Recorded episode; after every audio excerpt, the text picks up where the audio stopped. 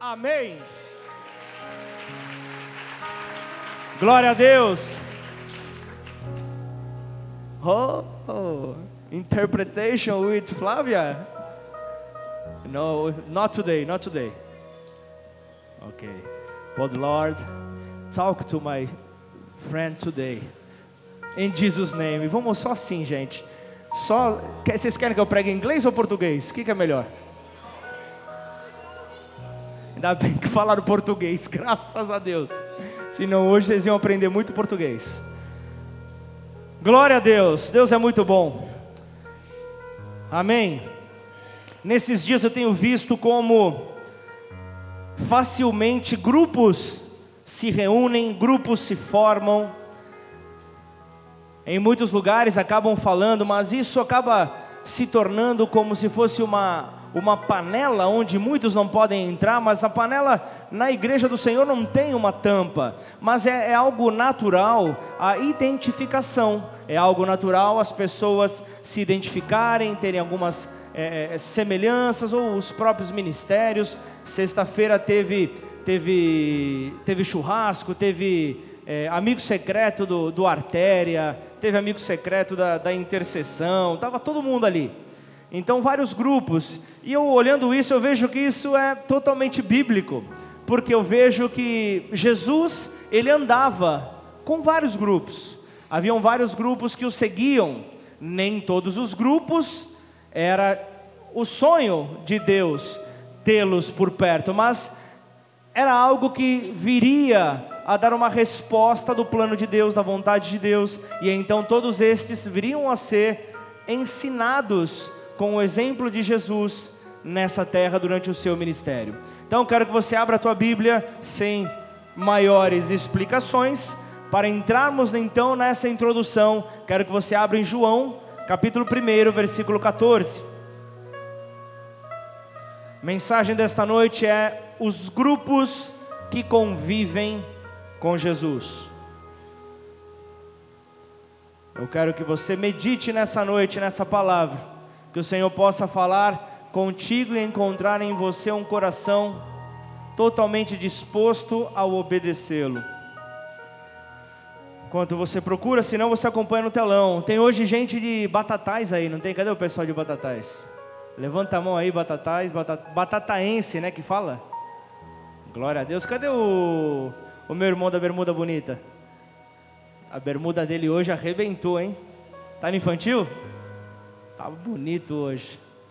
João capítulo 1, versículo 14. Diz o Verbo, e o Verbo se fez carne e habitou entre nós, cheio de graça e de verdade, e vimos sua glória, glória como do unigênito do Pai. Põe a mão sobre a tua Bíblia, vamos orar. Pai, com alegria, com gratidão nos nossos corações, nós nos entregamos nesta hora, Pai, confiando, Pai, que o Senhor aqui está, que o Senhor está, ó Deus, soberano sobre esta casa, soberano sobre esta sobre estas vidas que aqui estão. Nós nos sentimos agraciados pela tua mão a nos proteger. Nós te agradecemos, ó Pai, pois aqui com o coração aberto nós estamos para receber da tua palavra, dos teus ensinamentos e Todo aquele que é exposto à tua palavra, Pai, deve ter a sua vida mudada. Por isso nós queremos sair daqui não como entramos, ó Pai, mas nós queremos sair transformados nesta noite, Pai. Não importando o tempo que nós te conhecemos, Senhor, mas entendendo que ao simples contato com o Senhor e com Sua palavra, ninguém permanece igual. Por isso nós te louvamos e agradecemos, entregando o controle em tuas mãos, em nome de Jesus. Amém e amém.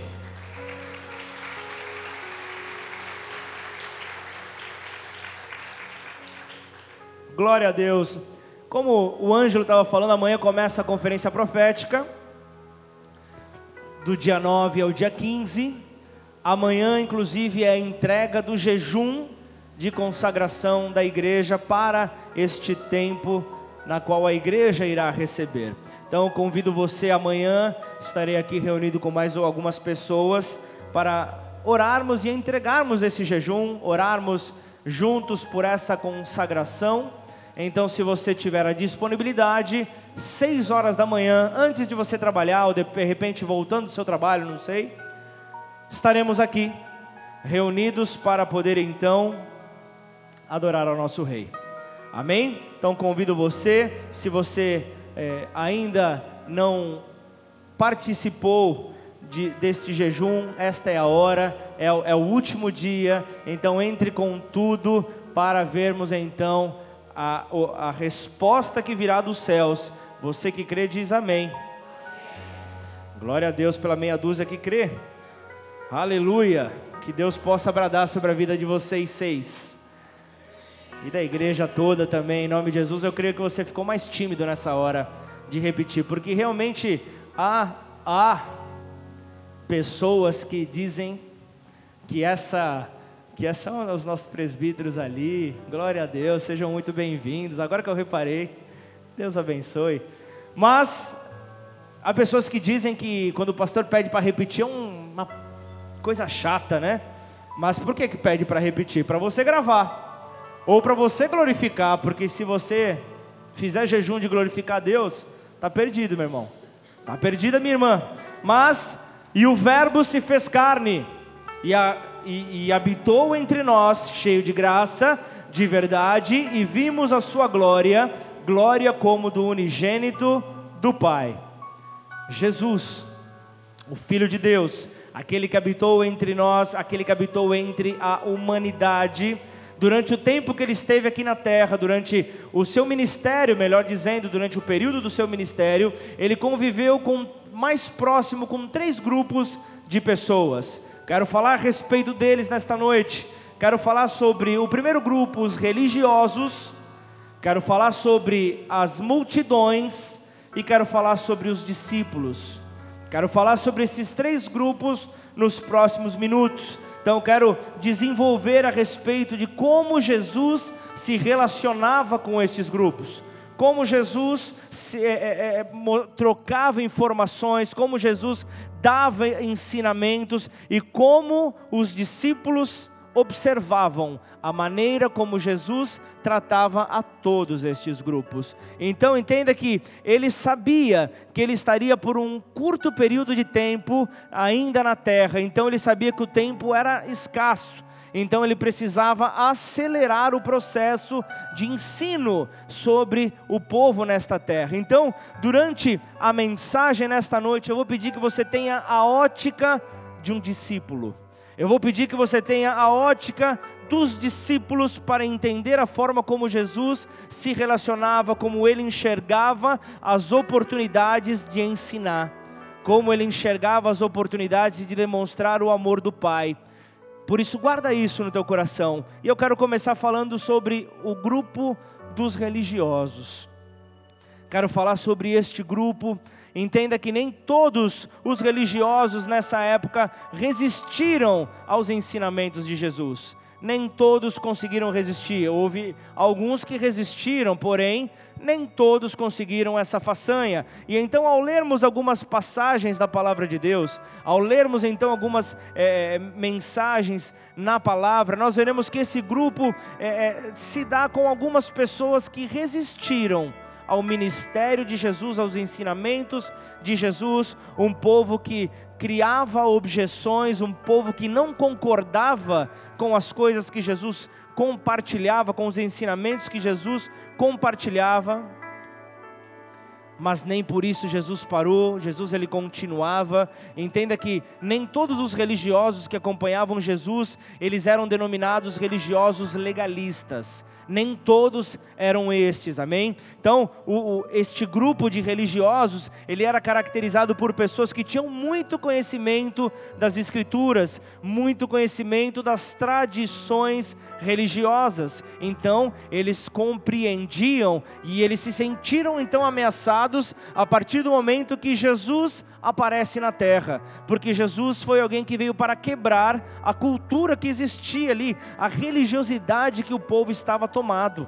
Jesus veio para quebrar esses conceitos. Entenda então que ele, eles se sentiram ameaçados porque a, a maneira como eles é, viviam, eles tinham poder de influência sobre o povo. E quando Jesus chega, essa influência é ameaçada. E alguém, quando se sente ameaçado, mostra as suas garras mostra ali a sua resposta, a sua reação.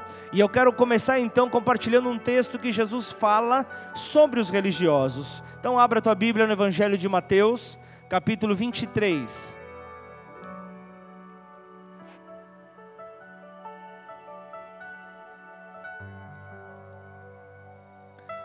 Mateus 23, versículo 1.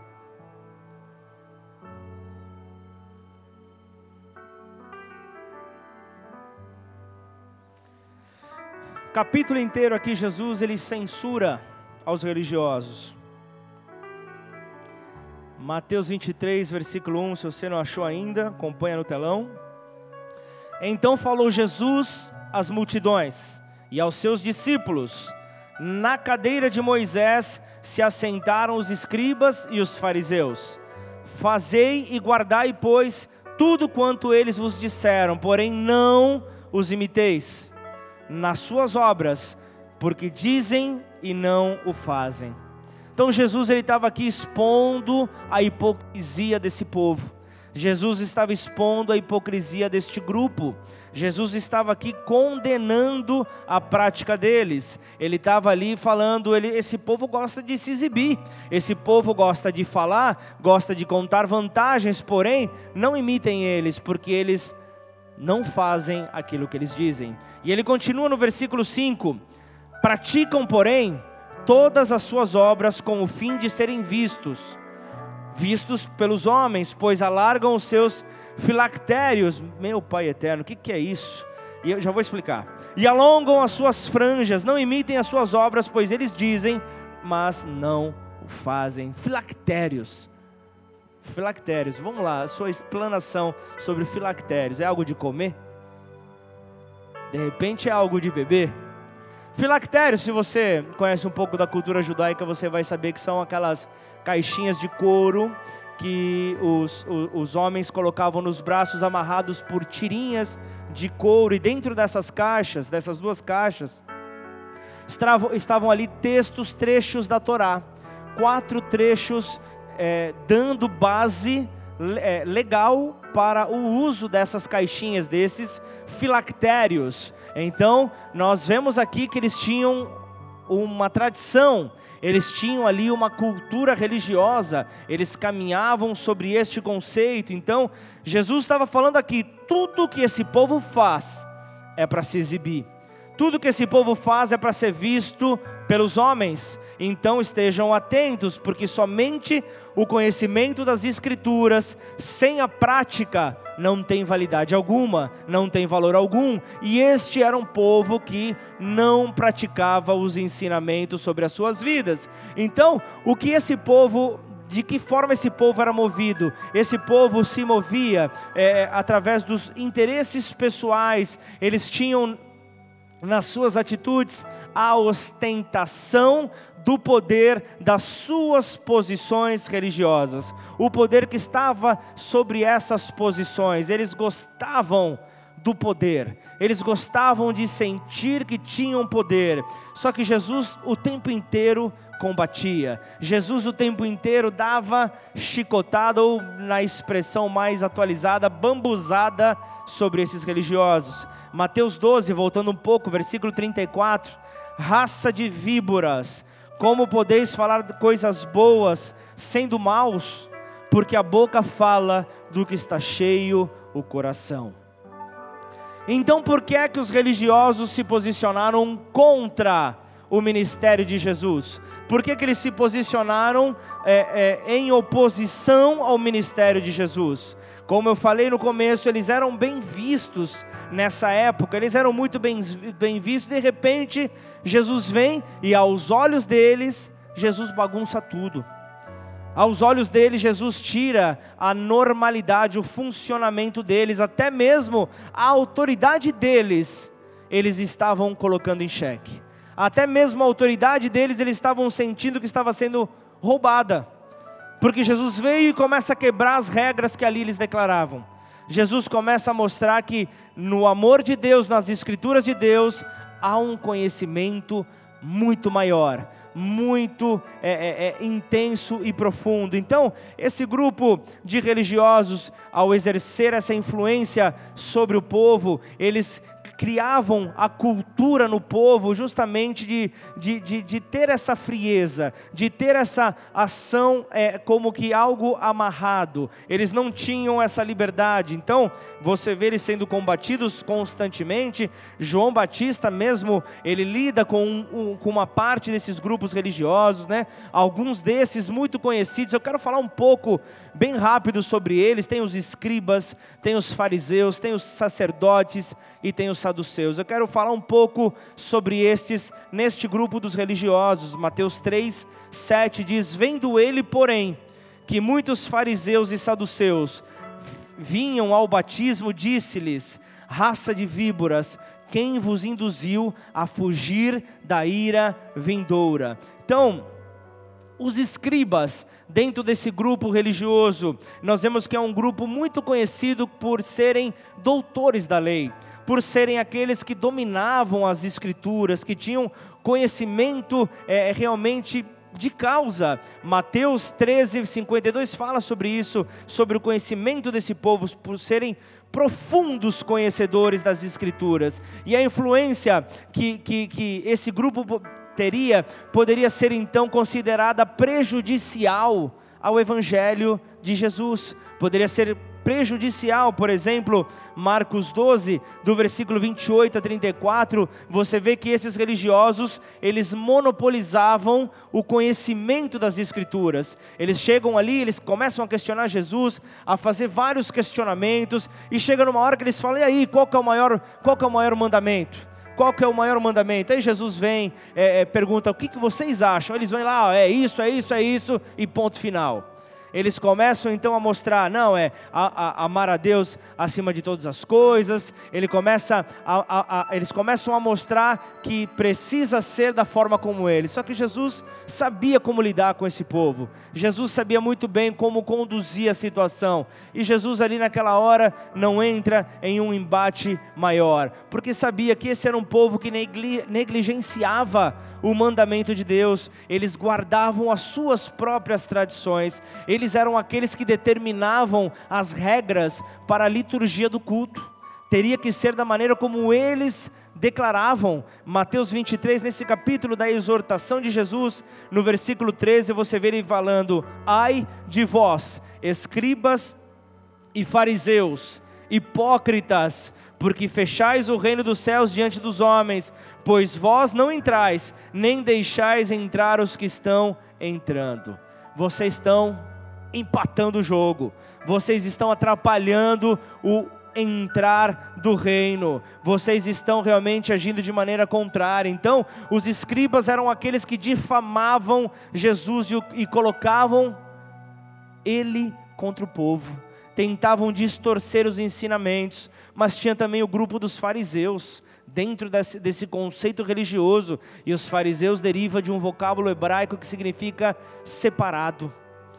Separado, denomina um grupo de judeus apegados à Torá, os cinco primeiros livros da Bíblia, eram como uma comunidade à parte, eram a elite do povo, o povo fariseu, aqueles que não se misturavam, aqueles que andavam distanciados. Mateus, voltando um capítulo, no 12, é, é, mostra ali como eles insultavam Jesus por não tolerar Jesus é, realizando milagre no sábado, por exemplo, que para eles era, um, é, era algo contrário à tradição que eles tinham.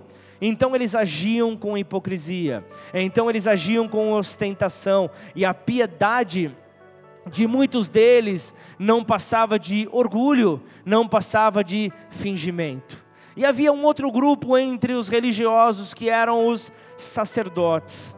Esse grupo também, a palavra sacerdote em português, vem do latim sacer, que significa sagrado, significa separado. E os, e os sacerdotes, eles eram ministros religiosos, habilitados para participar e conduzir as cerimônias religiosas que aconteciam eles tinham esse preparo. Os sacerdotes, por serem muito influentes, eles não perdiam a oportunidade de questionar a autoridade de Jesus.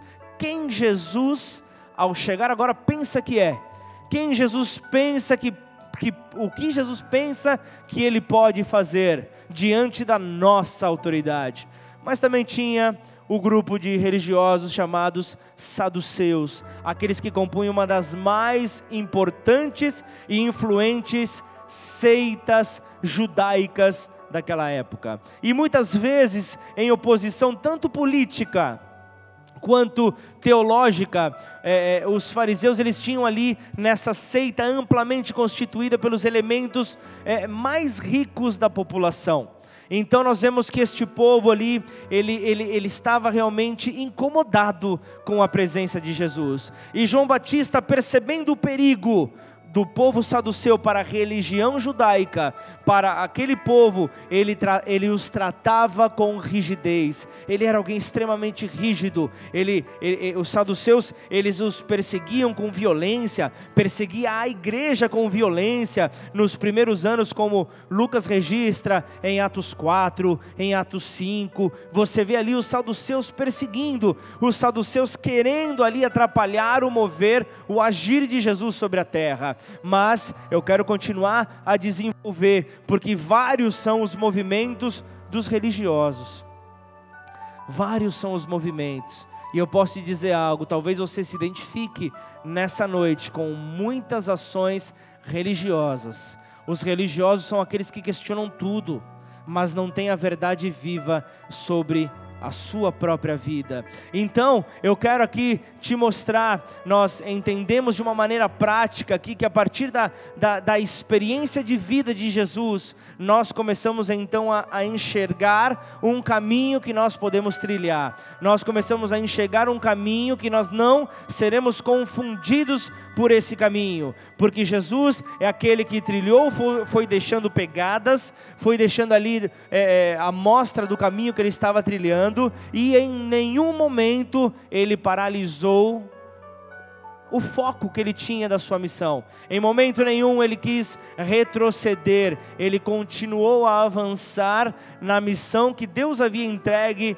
para ele. Ele cumpriu o propósito do Pai até o fim. Essa história você já conhece. Alguém que não deixou se intimidar pela pressão externa, mas prosseguiu. Alguém que sofreu durante todo o seu ministério terreno. Este foi Jesus. Mateus 7 nos cinco primeiros versículos fala: Não julgueis, para não para que não sejais julgados, pois com o critério com que julgares, sereis julgados, e com a medida com que tiveres medido, vos medirão também.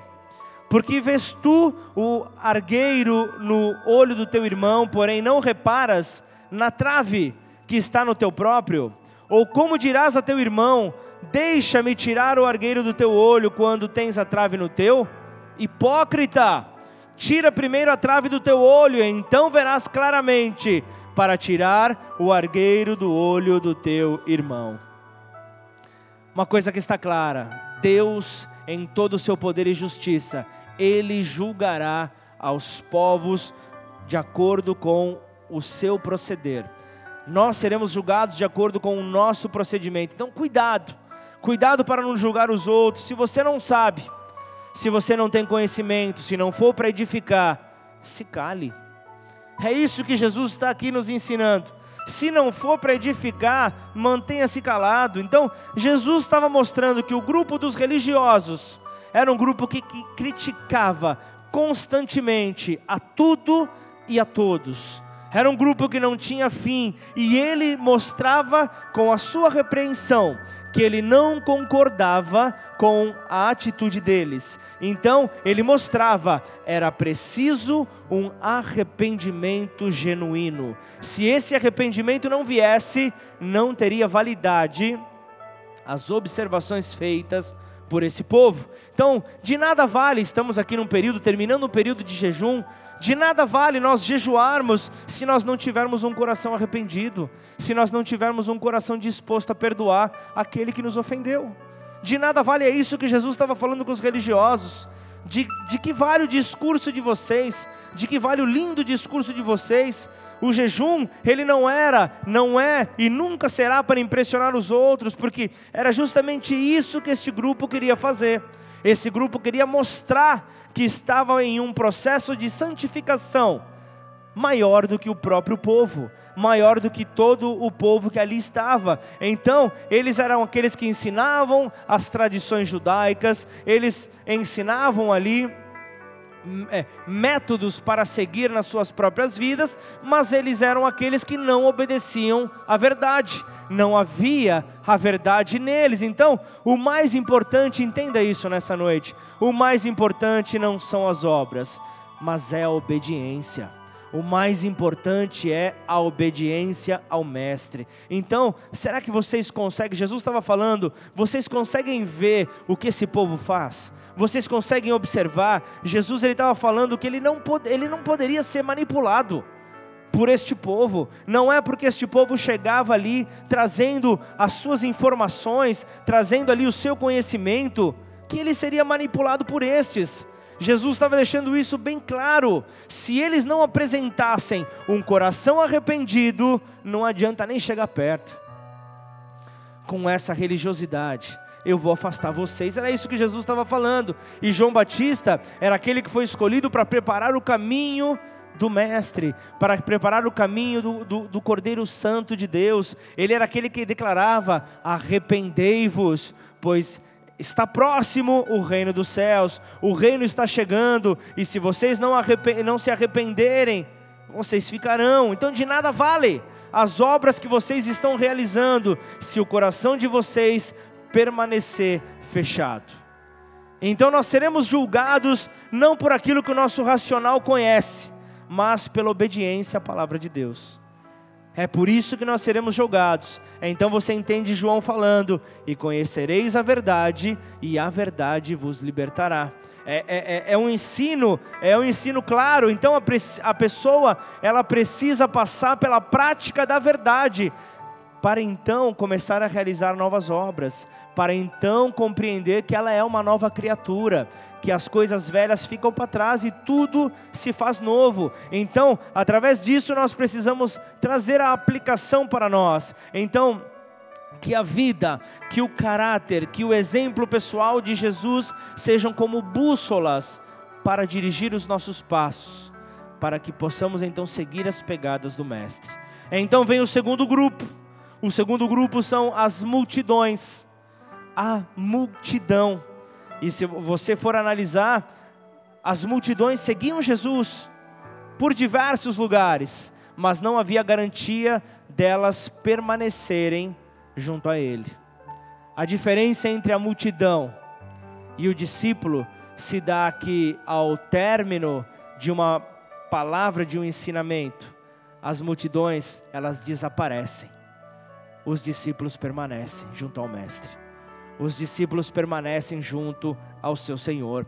E nesse, e nesse conceito deste grupo, multidão, as multidões, na verdade eram um ajuntamento de pessoas comum, pessoas comuns que seguiam a Jesus, pessoas comuns que seguiam, por quê? Eram pessoas que, que seguiam Jesus por interesse, por saber que Jesus ele era alguém que tinha compaixão das multidões. Ficava claro, Mateus 14, 14, é, desembarcando, viu Jesus uma grande multidão, compadeceu-se dela e curou os seus enfermos. Ele estava sempre disposto a trazer cura, ele estava sempre disposto a mudar a condição da multidão. O ministério de Jesus, ele se fez notório ao longo do tempo devido às curas que ele foi realizando, devido às multidões que começavam a seguir, devido àquilo que ele tinha para oferecer. Então ele foi marcando os lugares por onde ele passou. João 6, versículo 2: Então uma grande multidão o seguia, porque tinham visto os sinais que ele realizava nos enfermos. multidão segue Jesus por aquilo que ele tem para oferecer. Multidão é aquele que está sempre negociando com Jesus. E um dos motivos que as multidões tinham para seguir Jesus era justamente os benefícios que ele poderia oferecer. Então muitos talvez estejam sendo incomodados com enfermidades ao longo de tempos.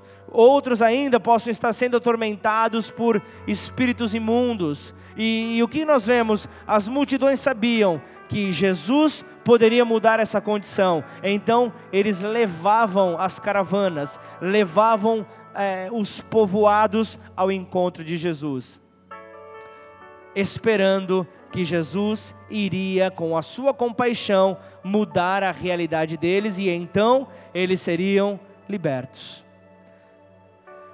Amém ou não? Muitos, afir muitos afirmam ao entrar numa igreja, ao entrar nesta igreja, hoje é a última chance que eu te dou. Eu te procurei em diversos lugares e eu até hoje não te encontrei.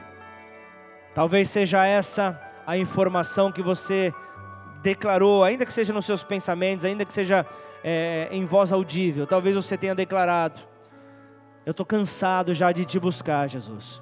Eu estou cansado de, de te buscar e não ver resultado. Eu quero que hoje algo mude na minha vida. Então comece já a, a entender que Deus está falando contigo, que Deus está mostrando que há uma saída para a sua fragilidade, há uma saída para a sua fraqueza. E o pior se dá quando você é alguém muito bem realizado, é como pessoa, como profissional, você é alguém muito bem sucedido com as tuas com as tuas decisões, mas talvez exista um buraco dentro de você. Talvez exista um vazio que você não sabe como ele pode ser preenchido, e este é o dia que o Senhor preparou para preencher este vazio. Hoje é o dia que o Senhor preparou para preencher este vazio e mostrar que, se você continuar a crer, Ele será aquilo que basta para você, Ele será todo aquilo que é necessário para a tua vida. Então entenda, este grupo sabia que Jesus então poderia mudar a sua realidade, só que Jesus não somente curou, Jesus não somente libertou, mas ele também alimentou multidões. Você se lembra na multiplicação de pães e de peixes? Ele, ele, o pão da vida, ele alimentou aquele povo que já estava ali há um longo período, sendo é, é, alimentado espiritualmente, recebendo palavras ali de fortalecimento, mas debaixo de um sol, debaixo de um tempo muito forte, aquele povo precisava, não haviam comido nada, eles precisavam deste alimento. E aí, então Jesus vem e alimenta eles. Há uma outra ocasião onde os discípulos impedem as crianças de se aproximar dele. Os discípulos impedem, achando que as crianças poderiam atrapalhar o mestre, atrapalhar ali os ensinamentos, mas ele paralisa a ação daqueles discípulos e diz: Deixem, deixem com que os pequeninos venham até mim, deixem é, é, é, vir a mim esses, pois destes é o reino dos céus, destes é o reino dos céus. Então Jesus estava mostrando, ele não rejeitava ninguém. Jesus não rejeitava ninguém, ele não fazia distinção de ninguém, do maior ao menor, Jesus olhava para todos da mesma maneira. É por isso que ele sempre queria se sentar à mesa com os teus, onde todo mundo é igual, onde não há maior, onde não há menor, todos se olham nos olhos. É isso que Jesus ele quer. Então a multidão seguia Jesus por onde quer que ele fosse. Só que há um agravante. Há um agravante em relação à multidão, algo que a multidão esqueceu. A multidão ela estava interessada apenas nos benefícios de Jesus, aquilo que Jesus poderia dar. Jesus não se importava com isso porque ele os amava, mas o grande agravante das multidões é que elas não se lembravam que precisavam aproveitar o tempo de relacionamento, um relacionamento mais íntimo com o Mestre. Não somente ver os sinais acontecendo, mas buscar se aprofundar neste relacionamento daquele que é o Senhor da bênção, daquele que é o, o, a fonte de todas as coisas. Só que a multidão mostra que estes não possuem, pessoas que agem assim, são pessoas que não possuem compromisso com Jesus. Essa mesma multidão que testemunhou tudo que Jesus havia feito, foi a primeira a dar no pé, foi a primeira a sumir, a desaparecer, foi a primeira a se afastar. É um grupo que deixaram então de ser influenciados pelos religiosos legalistas, mas por não terem um relacionamento íntimo com Jesus, eles não conseguiram continuar a viver coisas grandes. É por isso que nessa hora vem aquela palavra: nada acontece na minha vida. Parece que eu, eu oro, oro, oro, grito, grito, grito, presto oração e nada acontece. Nada acontece sobre a minha vida.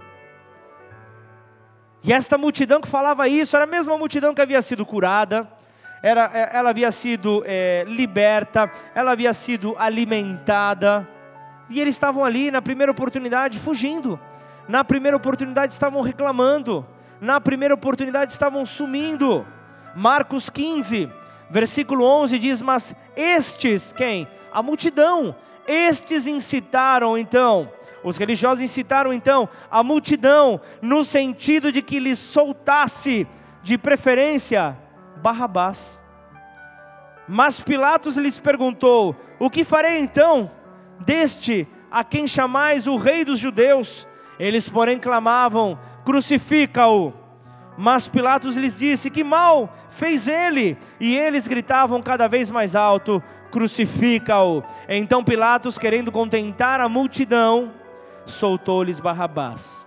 E após mandar açoitar a Jesus, entregou-o para ser crucificado. Hoje em dia, esse grupo também está entre nós. Esse dia, esse grupo continua soltando Barrabás. Como? Mandando crucificar a Jesus. Como? Quando percebem situações que vão de maneira contrária aos ensinamentos de Jesus e não se posicionam como tal. Ao não se posicionar contrário àquilo que está acontecendo, você está dizendo a mesma coisa: soltem a Barrabás e crucifiquem a Jesus. Vocês estão dizendo os ensinamentos deste que diz que é rei não tem valor, não tem é, é, é um ensinamento em vão. Era isso que este grupo que a multidão estava declarando. Esse grupo, a grande verdade que eles carregam é que eles estão interessados naquilo que as mãos de Jesus podem oferecer. É um grupo individualista, é um grupo que vive exclusivamente para si, é um grupo que demonstra pouca ou nenhuma solidariedade um grupo seco, um grupo vazio. Então é aquilo que é aquele que carrega o eu no centro de tudo. É o eu que grita, é o eu que parece que está com luzes piscando para querer chamar a atenção de tudo e de todos. E Deus então se torna apenas um meio pela qual eles buscam encontrar tudo aquilo que eles desejam. É assim que as multidões se comportam. Deus não está inserido no, no meio deles, porque eles são extremamente egoístas. O que eu mais quero é o que importa. O que Deus quer não tem tanta valia. O que Deus quer não é tão importante. São pessoas que ainda estão presos ao individualismo, querem ser servidos, mas não querem servir.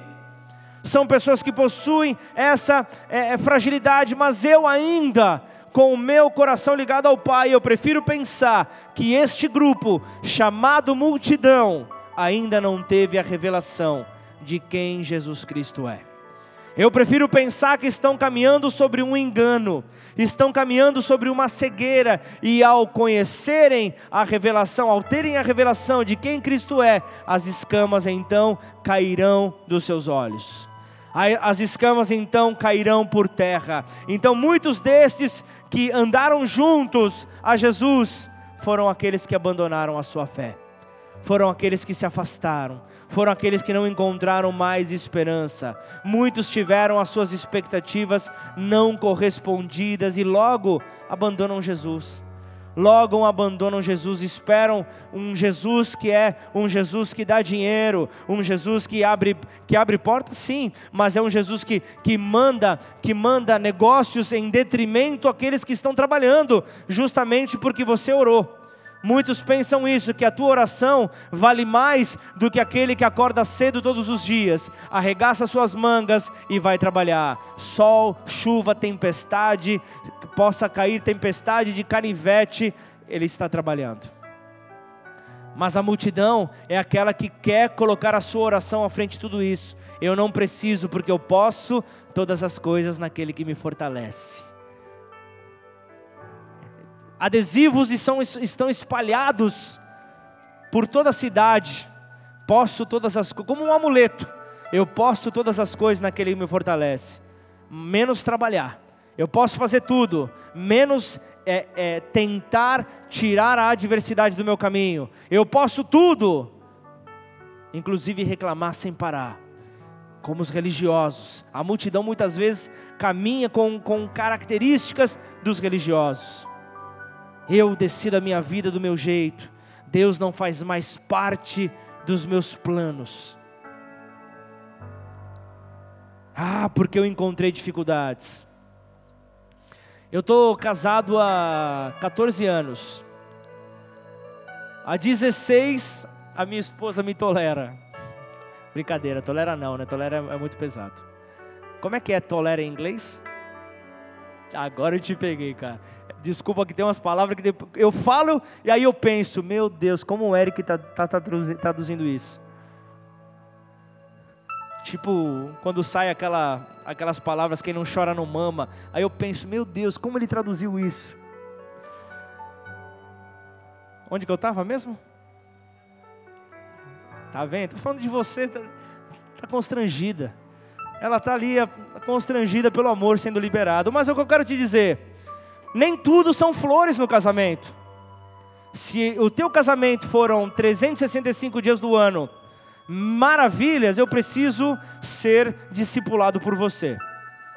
Eu preciso, porque eu posso concordar, nós não temos é, grandes brigas, eu também não tenho grandes brigas com a minha esposa, mas nós temos, pelo simples fato de eu ser um homem e ela ser uma mulher, nós temos discordâncias, é algo natural.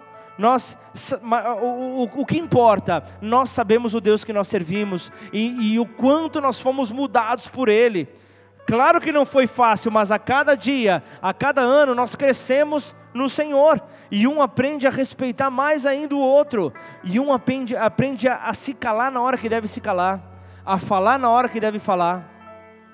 Esse é o nosso papel, nós temos que ser a diferença. Nós vivemos em um país onde 60 milhões de cristãos existem nessa terra. Mas o que é que está acontecendo que falta tanto amor?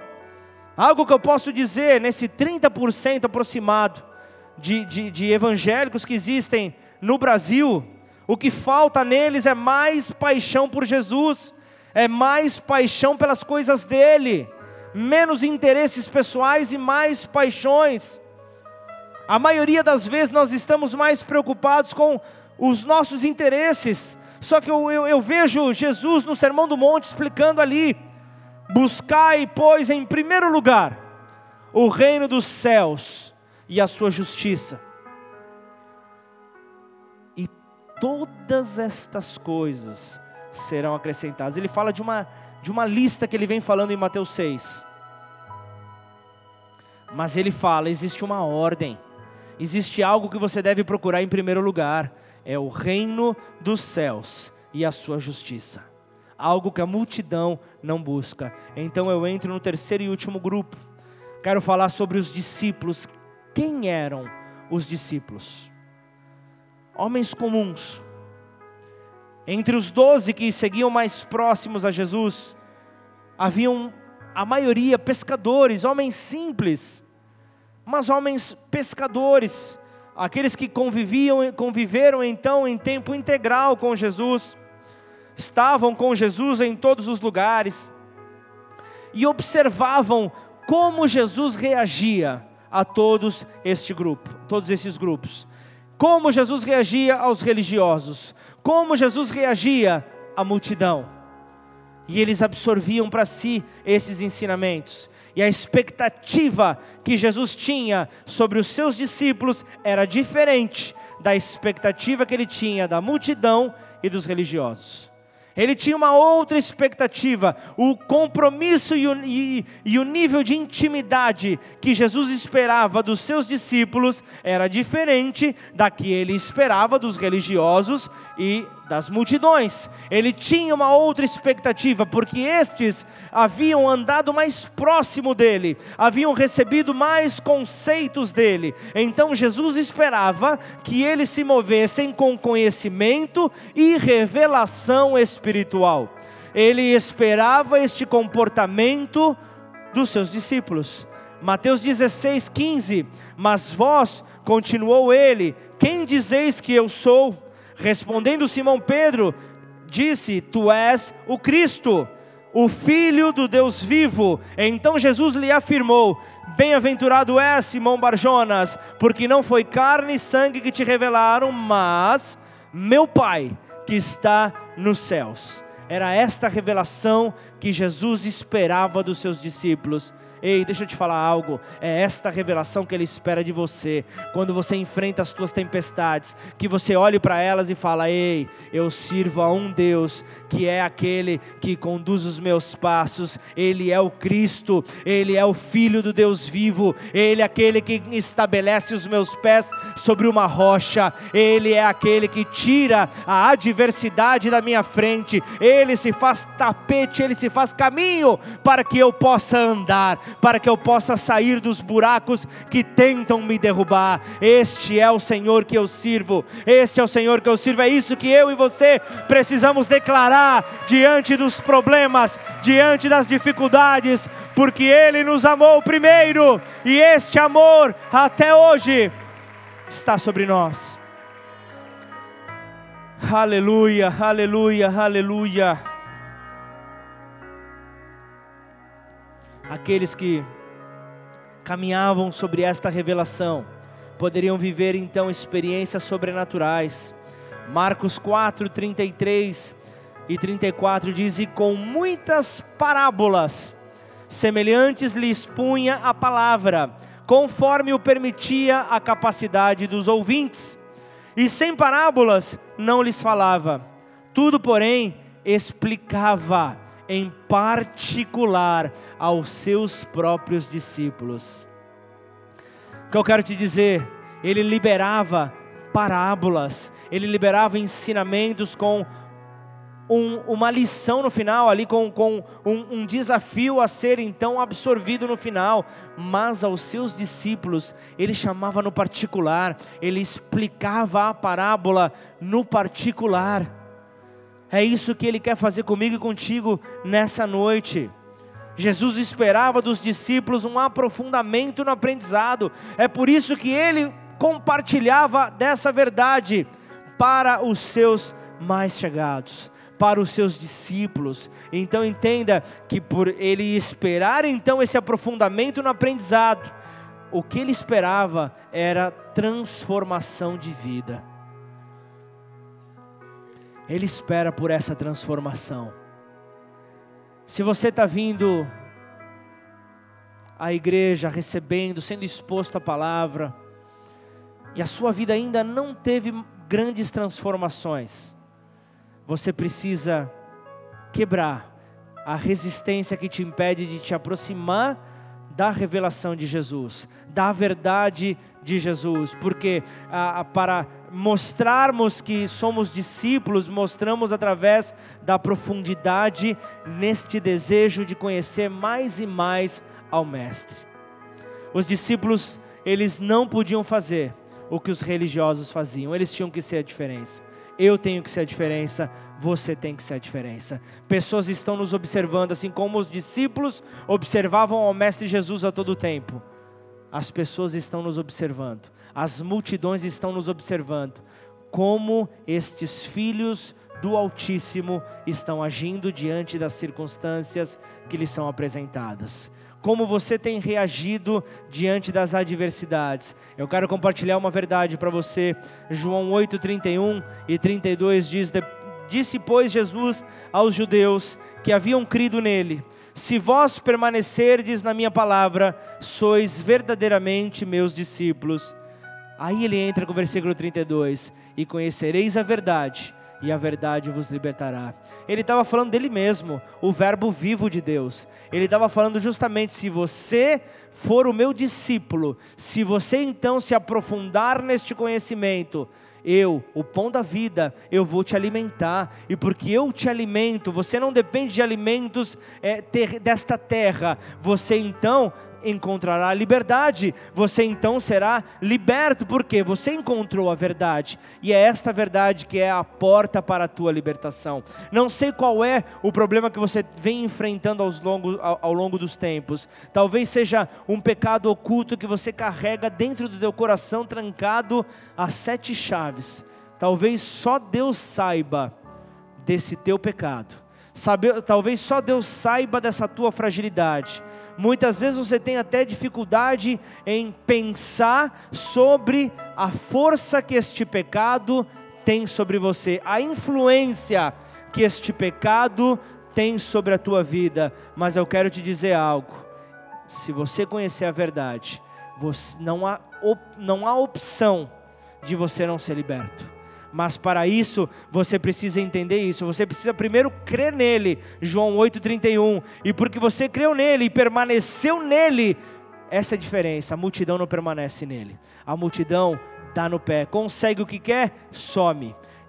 Mas os discípulos permanecem na palavra do Senhor. Então eles são conhecidos de maneira real como verdadeiros discípulos e então eles encontram a liberdade, nós encontramos a liberdade. Então, para tornar-se um discípulo, nós precisamos passar por este crescimento, por esse processo de crescimento espiritual que mostrará então a, a nossa necessidade de largar as coisas velhas para trás. E então vivermos a palavra de que tudo se faz novo tudo se faz novo. Então creia nisso.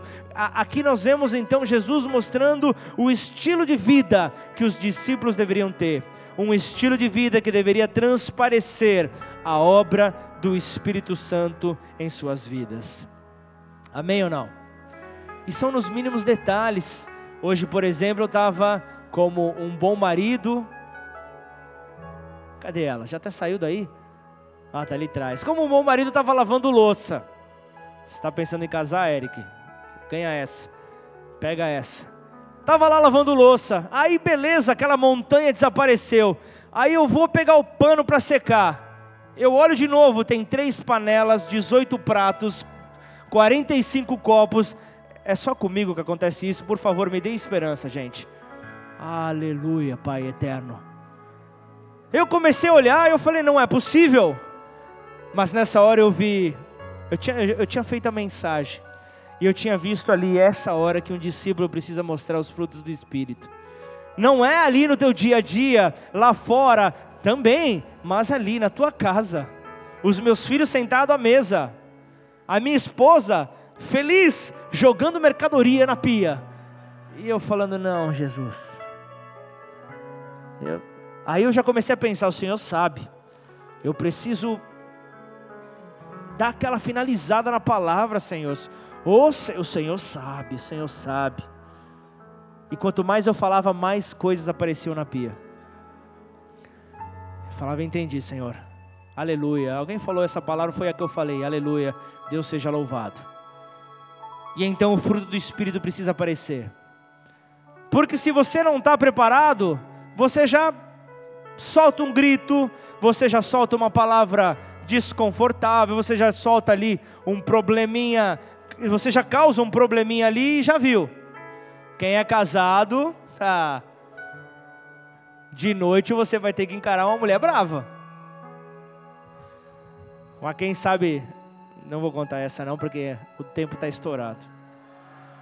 Tá bom, já que vocês estão insistindo para que não haja brigas, tem o segredo do pezinho. Esse segredo do pezinho eu sempre falo nos casamentos. Esse é a batata. Boninho, anota essa, Boninho. Anota, deixa anotado no bloco de notas. Quando há discussão, todo mundo às vezes passa por esse problema. Aí você deita na cama. Gente, as mulheres são assim. Elas deitam, se elas estiverem bravas, elas viram para o outro lado. Não adianta você falar que não é verdade mulher, mulher casada, porque isso é verdade. E aí nessa hora, você tem que fazer o primeiro contato. Você tem que aproximar o pé. Aproxima o pé do pé dela, talvez tome um coice, mas permanece. Permanece vivo. Só toma cuidado, protege, né? As partes baixas. Só toma cuidado. Que o coice ele vem. Mas você vai aproximando, Aí você é casado com uma mulher de Deus, ela sabe. Nós não podemos deixar que o sol se ponha sobre a nossa ira. E ele está fazendo por onde? Eu vou, é claro que eu vou demorar um pouco para virar. Eu estou falando da minha esposa, tá, gente? Você vai pensando aí da tua. Mas esse é o primeiro contato a ser feito. No inverno, né? Imagina. Se ela não te der muita atenção, coloca o pé nas costas. Não, brincadeira. Brincadeira, porque senão aí você vai ter que ter um, um tempo comigo depois para conversar, vou ter que conversar com o marido, com a mulher, vai me dar um trabalho, e isso não vai mostrar em nada o discípulo em você. Saia dessa vida em nome de Jesus, amém? Nem tudo que eu falo não veio da parte de Deus, essa foi carnal, gente. Eu preciso falar, amém? Mas voltando, deixa o Espírito tocar aqui o resto da mensagem. Esperava-se uma mudança significativa de vida. Você já se questionou a tua vida tem sido mudada? Eu me questiono todos os dias.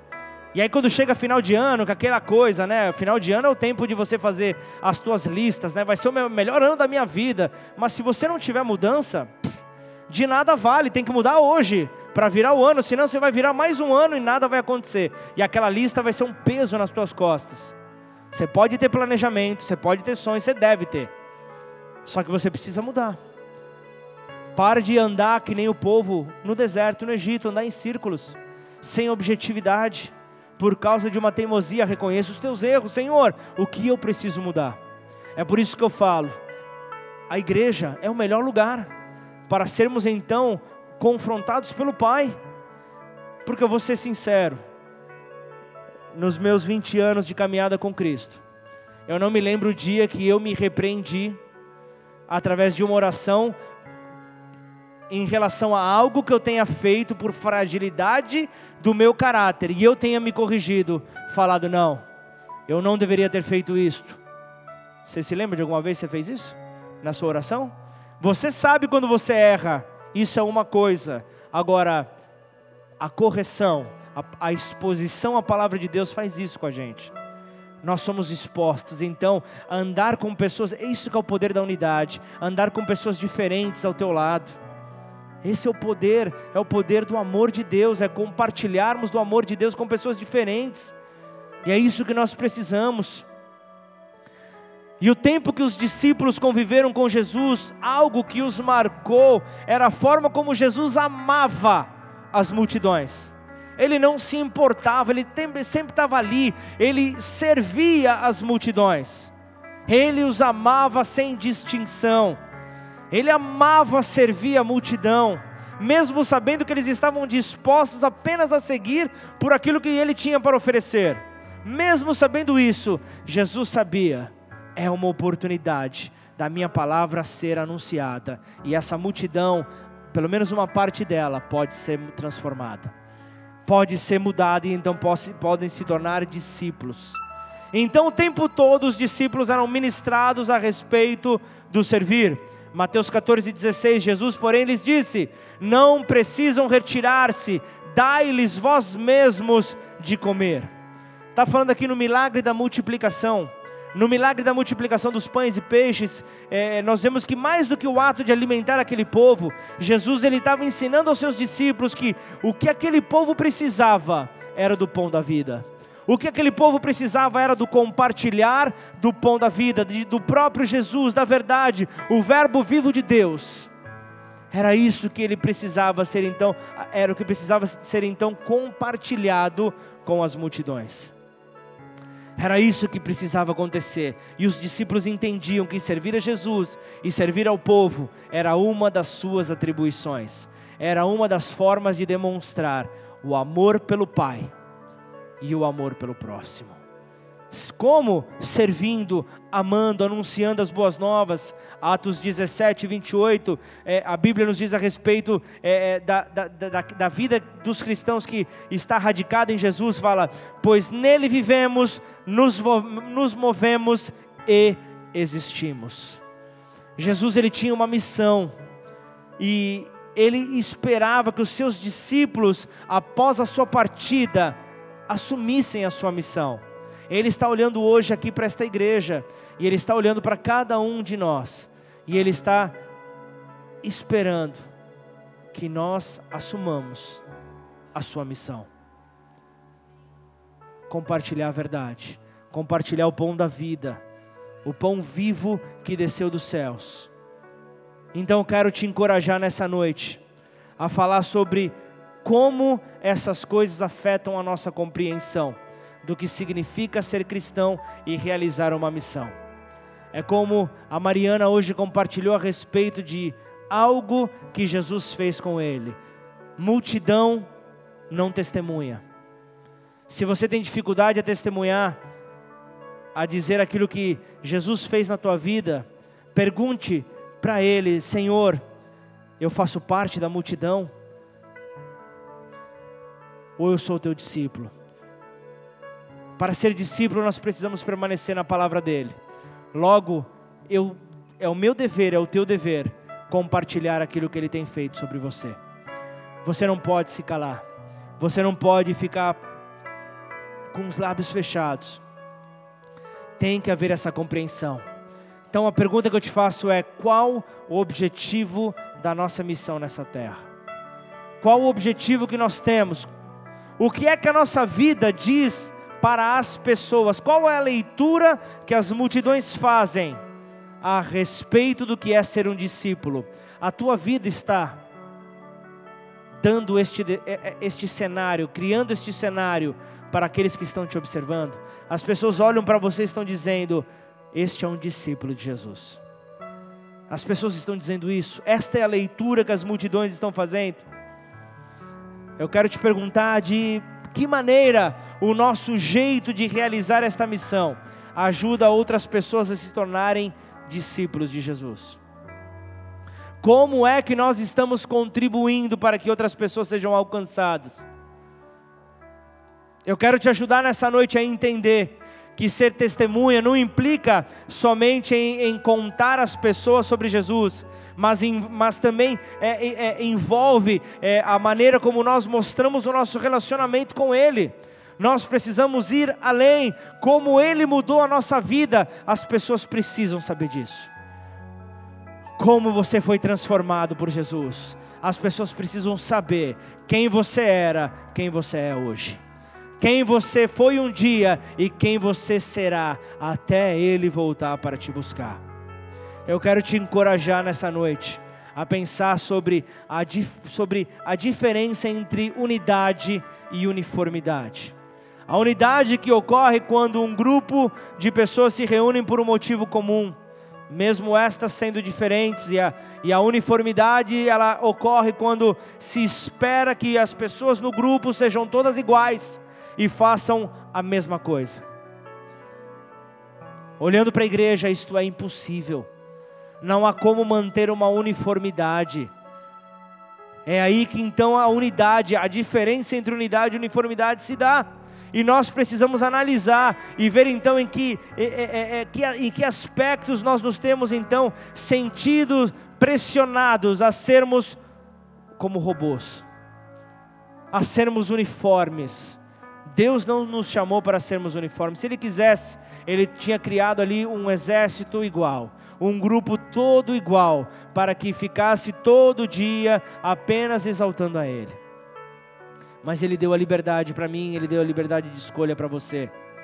Nós podemos escolher quem nós queremos ser.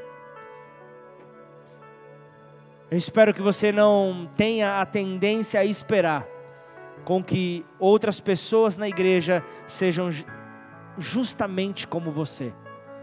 Pensem justamente como você. Pelo simples fato de não serem você, não pensarão igual.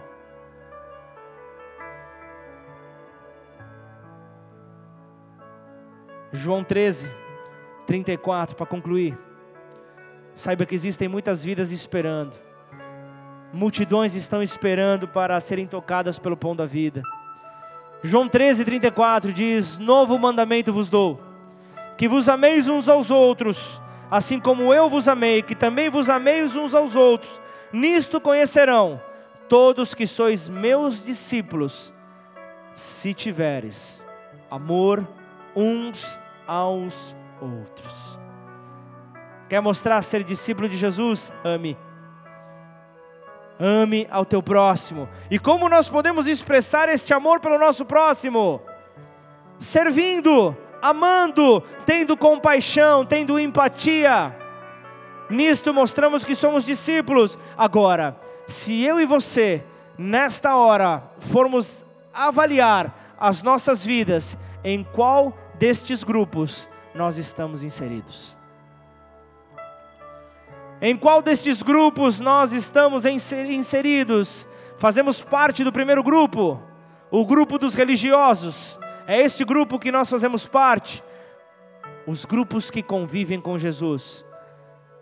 Nós somos aqueles que são chamados de religiosos, que muitos conhecem as Escrituras, mas se escondem atrás de uma capa, se escondem atrás de uma capa de religiosidade possuem atitudes que não demonstram o seu discurso. Somos estes. Avalia se você faz parte desse grupo religioso. Avalia se você faz parte desse segundo grupo, a multidão. Talvez você, quando chegou a Jesus, você chegou por interesse. Você, quando chegou, você chegou ali como uma multidão. Ele veio, ofereceu todos os seus benefícios que os milagres dele poderiam fazer pela, pela tua vida e talvez quando aconteceu você já rompeu um acordo que você tinha com Ele. Talvez você se sentiu fragilizado, foi atrás dos teus desafios, atrás do teu desenvolvimento profissional. Quantos líderes estão assim? Quantos missionários estão assim? Quantos pastores estão assim? Com uma aliança estabelecida, porém, o tempo, que é um grande inimigo,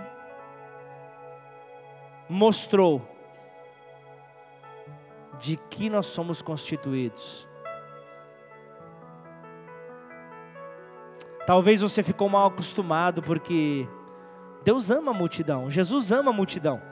Talvez você ficou mal acostumado com um, por ter se aproveitado desses grandes benefícios que ele tinha para oferecer, mas o principal deles você não aproveitou.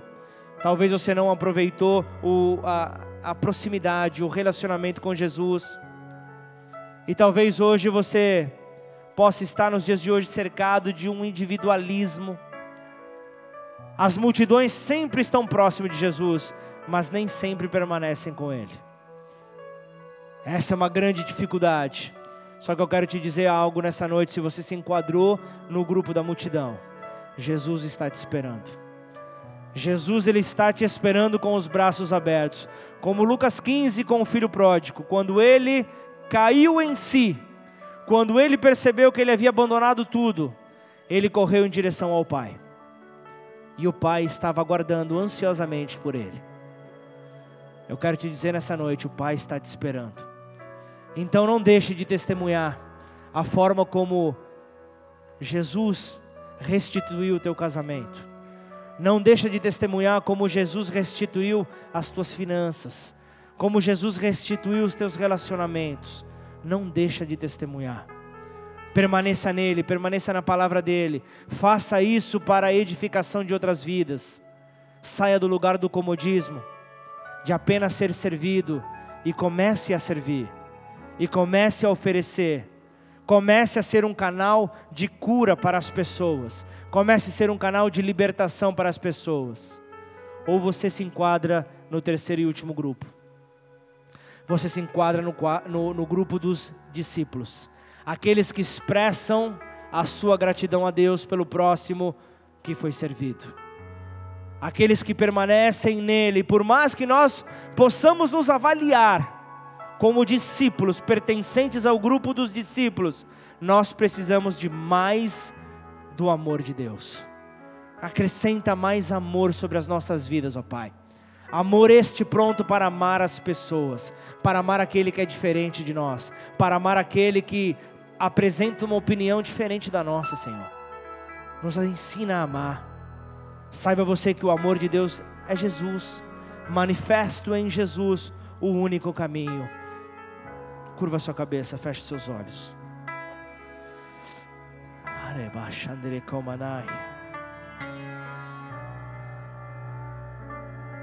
Qual grupo que você pertence?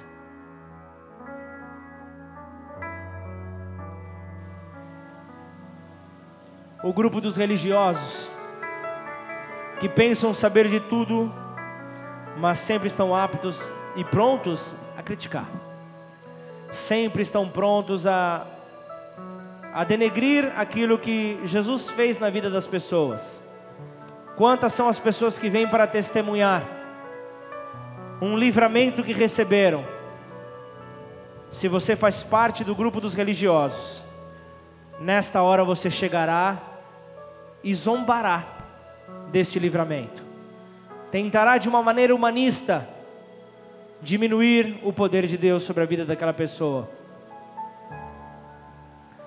Ai, religioso, se isso for com um pequenino do Senhor. Ai, religioso, se isso for feito com aqueles que o Senhor ama. Talvez você seja a multidão que está interessado nos benefícios que Jesus pode te oferecer. Saiba você que Jesus te ama também. Mas Ele não quer você paralisado sobre este grupo. Mas antes Ele quer ver você aproveitando do benefício de passar um tempo com Ele e olhá-lo com outros olhos, sobre uma ótica de discípulo. Você que é multidão, olhe para Ele, olhe para Ele e deseje: Senhor, eu quero ser um discípulo Teu, eu quero andar aonde o Senhor anda, eu quero ir aonde a Tua palavra pode chegar, eu quero ser este que propaga o Teu Evangelho. E quando eu falo isso, eu não estou falando de pastores exclusivamente. Porque se você é um discípulo, você é um portador do Evangelho da Paz. Se você é um discípulo, você é um portador da verdade. E você nessa noite, mais uma vez, teve uma palavra guardada no teu coração. E conhecereis a verdade. E aprofunde-se no relacionamento de Jesus. E mergulhe a fundo nos ensinamentos dele. E porque você assim o faz, você é então consumido, você é então tomado, você é cheio por esta verdade. E então as pessoas verão em você a verdade. Primeiro, você, por conhecer a verdade, será liberto. Mas as pessoas, ao olharem a verdade em você, encontrarão essa liberdade também. Em que grupo você faz parte? Eu quero que você termine após esta eh, de meditar após esta palavra. Eu quero que você termine adorando ao Senhor. A adoração quebra os grilhões. A adoração despedaça o jugo, a adoração despedaça o peso, a adoração despedaça a opressão, faz com que toda a opressão dê retirada, com que as trevas saiam, porque a adoração gera luz, e por gerar luz na tua vida, as trevas não poderão te paralisar. Então eu convido você a ficar de pé no seu lugar. Nós vamos concluir este culto. Mas antes eu quero que você, se você já refletiu e viu em qual grupo você faz parte, eu quero te convidar a fazer uma transição. Se você compreendeu que você faz parte dos religiosos, se você compreendeu que você faz parte de um grupo que acha que sabe de tudo, mas não vive este tudo, eu te convido a refletir o caminho que te conduz a ser um discípulo, a permanecer nesta verdade. Se você se encontra na multidão, eu quero te convidar a olhar para Jesus e ver nele um imã para te atrair, para ir então em sua direção, para que você compreenda o sonho de Deus é olhar para você e ver em você um discípulo. Por mais que existam grupos que convivam com Jesus, a atenção dele está focada nos teus discípulos. Por mais que ele ame os outros grupos, a atenção dele se dá. O, o, a, a explanação da revelação dele se dá no particular para os discípulos. Então vamos adorar ao Senhor nessa hora. Abra os teus lábios em nome de Jesus.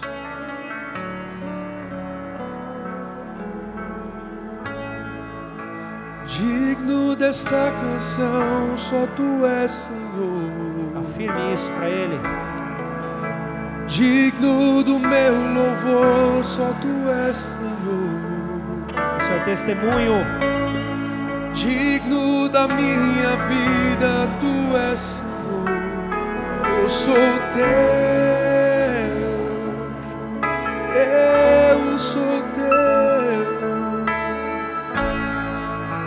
Nome que é sobre todo é teu Jesus. Fonte da salvação, só tu és Jesus. Digno da minha vida, tu és Jesus. Oh, eu sou teu.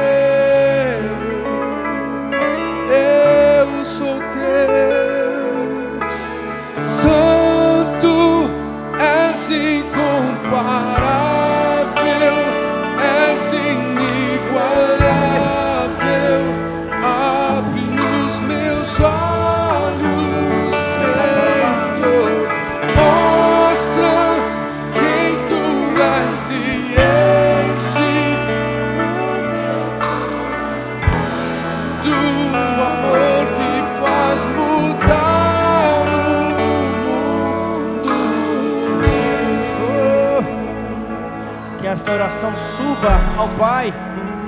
Que esta oração suba ao teu Senhor.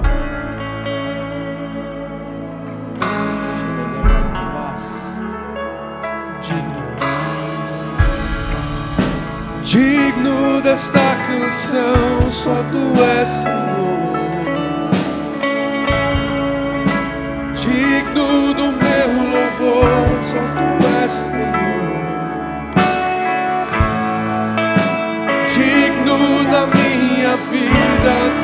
Senhor. Eu sou teu.